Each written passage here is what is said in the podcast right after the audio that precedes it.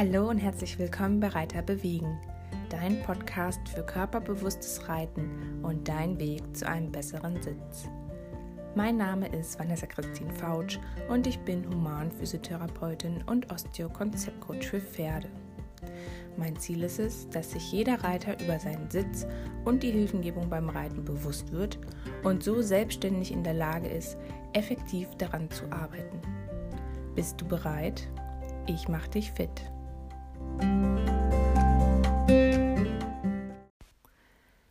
Hallo meine Lieben und schön, dass ihr wieder mit dabei seid hier beim Reiterbewegen Podcast. Diese Folge richtet sich in erster Linie an die Trainer unter euch. Das heißt, wenn du Trainer bist, regelmäßig unterrichtest und mit deinen Schülern in Kontakt bist, dann bleib unbedingt dran. Denn ich gebe dir einige Tipps, wie du besser unterrichten kannst, wie du die Voraussetzung dafür schaffen kannst, dass eine gute Lernatmosphäre vorhanden ist und wie du zum Beispiel auch Feedback besser verpacken kannst, wie ein Aufbau der Unterrichtsstunde gestaltet werden kann. Diesen ganzen Themenkomplex werden wir jetzt hier gemeinsam einmal besprechen. Also bleib dran und los geht's. Ja, um ein gutes Unterrichtsklima zu schaffen, finde ich es immer ganz wichtig, am Anfang der Stunde die Sinnfrage zu klären.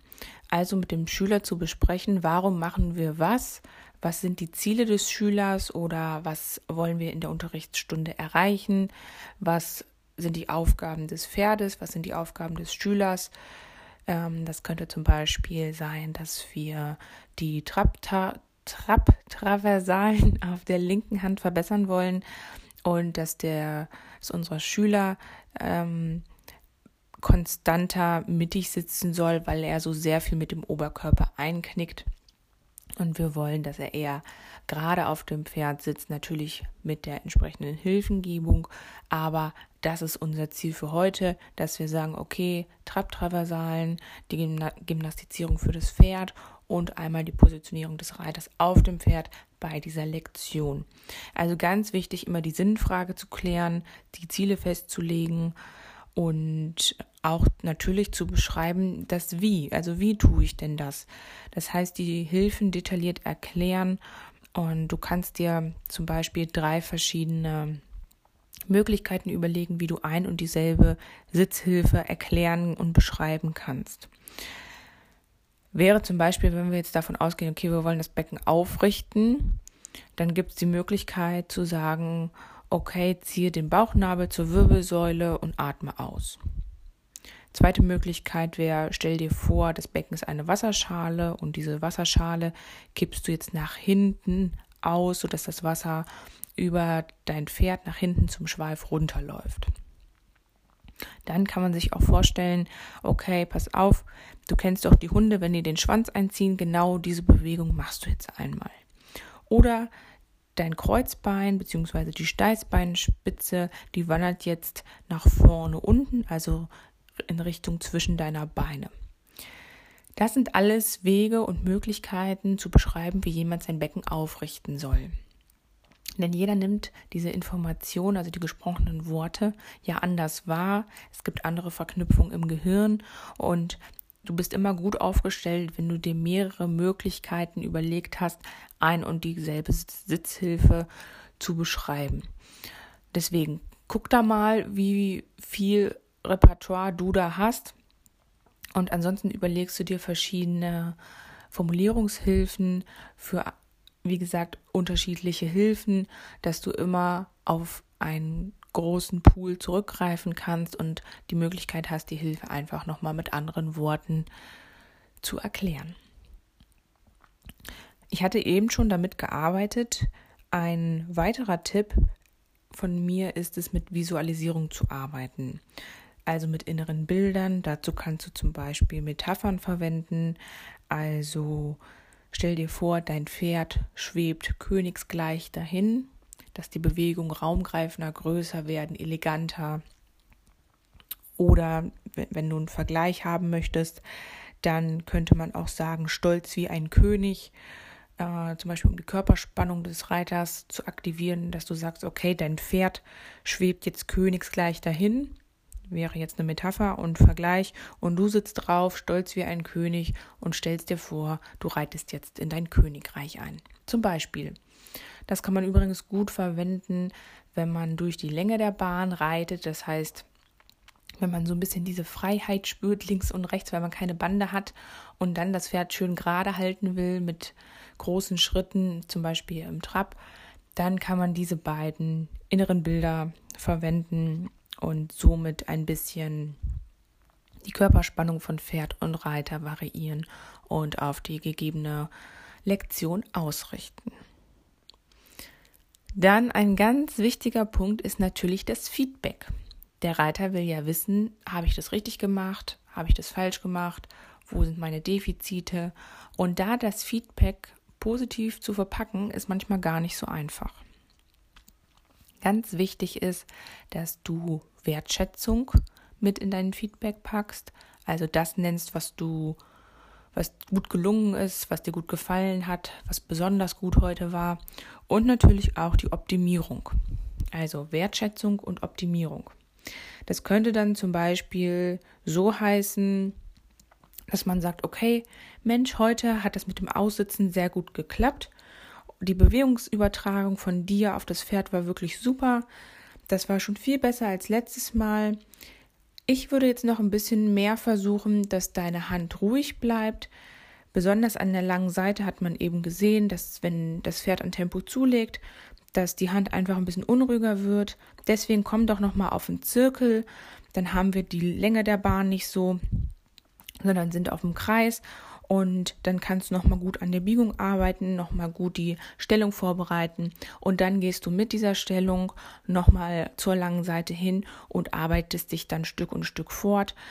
Das wäre jetzt ein Feedback, wo man sagen kann, okay, das war einmal die Wertschätzung, was war gut und die Optimierung gleich ein Lösungsvorschlag mit dabei, beziehungsweise Optimierung, dass noch die Hände ähm, ein bisschen ruhiger sein könnten und dann gleich der Lösungsvorschlag, dass man nochmal sich auf den Zirkel begibt, weil man da die ähm, Stellung einfach besser erarbeiten kann und dann mit der Stellung nochmal zur langen Seite geht und das nochmal übt. Also ganz wichtig, Feedback, Wertschätzung und Optimierung in einem. Ich hätte jetzt ja auch sagen können, du pass auf, deine Hände sind noch viel zu unruhig. Das kommt natürlich dann ganz anders. Dann weiß der Schüler, okay, daran muss ich arbeiten, aber dann hat er keine Lösung und keine Wertschätzung dabei gehabt. Deswegen immer die Punkte nicht vergessen, Wertschätzung, Optimierung und am besten noch gleich einen Lösungsvorschlag mit dazu, irgendwas Greifbares. Was machen wir denn, wenn es Probleme oder Stresssituationen gibt? Also wir haben eine Aufgabe und irgendwie gelingt es nicht, das Pferd wird hektisch oder der Reiter wird hektisch, der Reiter ärgert sich vielleicht, dass es ein oder andere nicht klappt. Da ist es dann ganz wichtig, die Ruhe zu bewahren und Geduld zu vermitteln. Also so ein bisschen puzzeln vorzugehen, ganz nach dem Motto, der Weg ist das Ziel und wirklich die Situation insofern auflösen, dass man kleinschrittig einzelne Punkte an einzelnen Punkten arbeitet und die dann wie ein Puzzle wieder zusammensetzt. Wir wollen ja immer sofort viel richtig haben. Und eine Möglichkeit ist es zu sagen, okay, wir machen jetzt erstmal weniger falsch als eben. Dann machen wir ein bisschen richtig. Dann ein bisschen mehr richtig. Und dann ist es irgendwann richtig. Und wenn es irgendwann richtig ist, dann wird es danach richtig gut. Also, dass man diesen Prozess einfach einmal darlegt und auch Verständnis natürlich zeigt, aber auch sagt, okay, das braucht einfach seine Zeit. Schau mal, die letzten zwei, drei Monate so und so, das haben wir erreicht. Momentan stagnieren wir. Oder ist ein Punkt, wo du einfach oder wo, wo wir äh, noch dran arbeiten müssen, wo wir gerade nicht weiterkommen in der Arbeit. Das ist vollkommen okay, das ist normal. Und jetzt versuchen wir erstmal, nehmen wir uns einen Punkt raus, arbeiten an dem und schauen erstmal, dass der nicht ins Negative geht, sondern eher wieder ins Neutrale. Und wenn der dann im Neutralen ist, dann schauen wir mal nächste Stunde, ob wir den nicht noch ein bisschen verbessert kriegen und dann über die Stunden oder über die Wiederholungsanzahl innerhalb einer Stunde, das geht ja auch, dass wir dann ähm, immer mehr richtig werden und am Ende richtig gut. Also die Geduld vermitteln, Verständnis zeigen, kleinschrittig, dass man, dass man die Lektion auseinander puzzelt und dann am Ende wieder zusammensetzt. Kommen wir mal zum Aufbau einer Unterrichtsstunde. Ich kann mich gut erinnern, in meiner Kindheit, als ich reiten gelernt habe, da war das ganz oft so, ja, die erste Viertelstunde Schritt, die zweite Viertelstunde Trab und dann die letzten Minuten Galopp. Kann man machen, muss man aber nicht. Also überleg dir ein, eine sinnige Unterrichtsstruktur.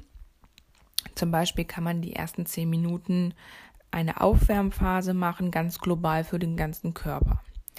Dann die nächsten zehn Minuten eine individuelle Aufwärmphase, wo man gezielt zum Beispiel an den körperlichen Schwächen des Pferdes arbeitet. Das kann vielleicht die Vorhand sein oder die Hinterhand sein. Das kann vielleicht die Losgelassenheit sein, dass man viel mit Stellung und Biegung arbeitet.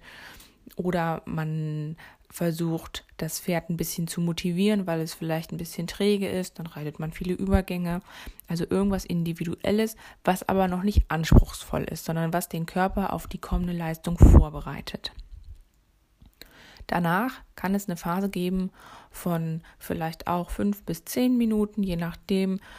Ähm, die kann man so ein bisschen ziehen, wo es eine neue Aufgabe gibt oder eine Koordinationsaufgabe, also irgendwas, was neu ist, was das Pferd neu lernen muss, was für den Reiter neu ist, was aber auch nicht anstrengend ist im Sinne von die Muskulatur ermüdet, sondern einfach nur was anstrengend für den Kopf ist, was Neues, was Frisches. Dann kann es eine weitere Phase geben, wo die Kraft oder die Leistung trainiert wird, also Kraft-Ausdauertraining, dass man eine längere Trabphase hat oder dass man ähm, die Kraft der Hinterhand verbessert, die Kraft des einen Hinterbeins, dass man vorne die Schulteraktivität verbessert, je nachdem, was da gerade Trainingsbestandteil ist. Und die letzte Phase könnte ein Abwärmen sein, also nochmal äh, längere Schrittphasen oder gewohnte Lektionen, die man reitet, dass man zum Beispiel nochmal die Seitengänge ähm, reitet oder irgendwas, was bekannt ist, was Pferd und Reiter kennen, was aber auch nicht sehr doll anstrengt. Zum Beispiel lockeres Leichtraben am langen Zügel oder ähnliches. Also wo es das Pferd sozusagen von der Energie wieder runtergefahren wird und wenn es eine Schrittphase ist, dann kann man auch immer noch die Zeit gut nutzen, um nochmal nachzufragen, ob der Schüler noch Fragen hat, ob er alles verstanden hat. Und damit kommen wir nämlich schon zum nächsten Punkt. Ganz wichtig, die Lernerfolge prüfen und eventuell Hausaufgaben mit aufgeben. Gerade bei Schülern, die selber Pferde haben, bietet es sich an, immer noch eine Aufgabe mitzugeben. Das und das könntest du bis zum nächsten Mal üben. Ähm, dann haben die einfach so einen kleinen roten Faden, an dem sie sich langhangeln können. Und der Vorteil ist natürlich, wenn sie das üben, dann treten beim nächsten Mal auch Fragen auf, ähm, wo sie alleine nicht weitergekommen sind. Oder wenn es gut geklappt hat, dann könnt ihr gleich weitermachen und den nächsten Schritt. Und ansonsten ganz wichtig, die Lernerfolge prüfen. Also fragen, ob es ob alles verstanden worden ist, ob noch Fragen offen sind. Und äh, manchmal macht es auch Sinn, das nochmal mit eigenen Worten vom Schüler wiedergeben zu lassen. Also dass er nochmal selber mit seinen eigenen Worten das formuliert, wie jetzt die Hilfe genau aussieht oder was er gen genau gelernt hat. Mein letzter Tipp für heute ähm, ganz wichtig, ich mache das auch selbst unheimlich gerne, dass man sich austauscht und inspirieren lässt. Der Austausch kann zum Beispiel über Kollegen stattfinden, also dass du dich mit anderen Reitlehrern zusammensetzt, austauschst und ja, fragst, wie die gewisse Probleme lösen oder wie die mit gewissen Situationen umgehen und natürlich auch dir Inspiration holen. Das kann zum Beispiel auch über Bücher erfolgen oder hier so einen tollen Reiterbewegen Podcast. Also da kann man äh, schauen, welche Mittel man verwendet, ob man jetzt digital schaut mit Webinaren oder mit Videos oder mit Online-Kursen oder halt auch offline, ähm, zum Beispiel mit einem Stammtisch oder in der Fortbildung in der Gemeinschaft da versucht, sich selber auch weiterzubilden und auf dem neuesten Stand zu halten. Ich hoffe, du konntest mit den Tipps etwas anfangen und etwas auch für dich mitnehmen. Ich hoffe, ich habe dich inspiriert und ermutigt nochmal genau zu überprüfen und zu schauen, wie gut dein Unterrichtsstil ist und was du vielleicht verbessern kannst oder was einfach jetzt eine Bereicherung war, was du mit einfließen lassen kannst. Und ich würde mich wahnsinnig freuen, wenn du diesen Podcast bewertest und ihn natürlich auch teilst, damit auch andere Reitlehrer und Trainer davon profitieren können und einfach nochmal einen Einblick bekommen hier in den Podcast, weil mein großer Traum ist oder meine äh, Intention ist natürlich, dass möglichst viele Leute den Podcast hören und das Wissen aufsaugen können und dann an ihre Schüler weitergeben können. In diesem Sinne wünsche ich dir jetzt noch einen wundervollen Tag und genieß die Zeit beim Unterrichten und natürlich mit den Pferden. Liebe Grüße und bis ganz bald, deine Vanessa Christine Fautsch.